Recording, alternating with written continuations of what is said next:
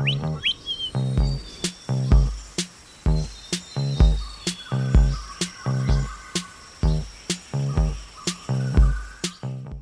pessoal, tudo bem? Vamos começar hoje com uma coisa diferente, uma brincadeira. Eu vou descrever aqui um lugar e eu quero ver se vocês adivinham que lugar que é esse.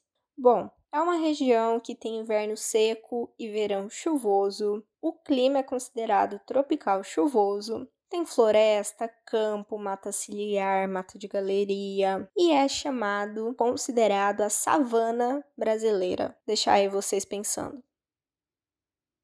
E acertou se você falou cerrado. Esse vai ser o nosso tema de hoje. Bom, o termo cerrado, ele é usado para designar um conjunto de ecossistemas que ocorrem na região do Brasil Central, Planalto Central do Brasil, né? Abrange aí diversos estados. E a palavra, ela tem origem espanhola, que significa fechado, remete, né, a mata. É, além disso, ela possui alguns tipos de vegetação, como por exemplo, na floresta há bastante espécies arbóreas, nas áreas savânicas nós temos espécies de árvores e arbustos que estão espalhados, e nas áreas campestres nós temos espécies herbáceas e arbustivas. Algumas frutas que eu tenho certeza que vocês já ouviram falar do cerrado é o pequi, o buriti, Murici, Mangaba, entre outras, né? Além disso tudo, é importante dizer que ele é um complexo vegetacional e que possui relações ecológicas, inclusive com outras savanas ao redor do planeta, como por exemplo das regiões da África e da Austrália. O cerrado ocupa também por volta de 23% do território brasileiro e é uma das regiões mais biodiversas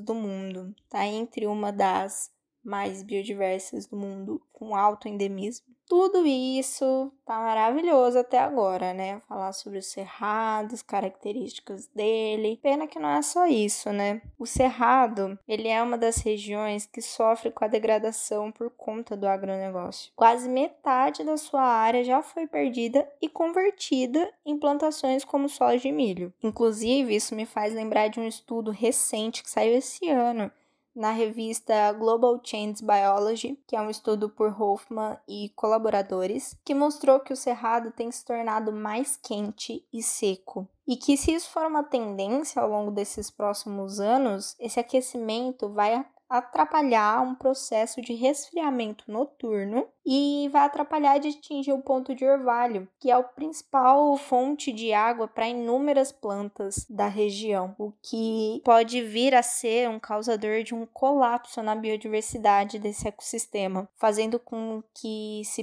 perca diversas espécies.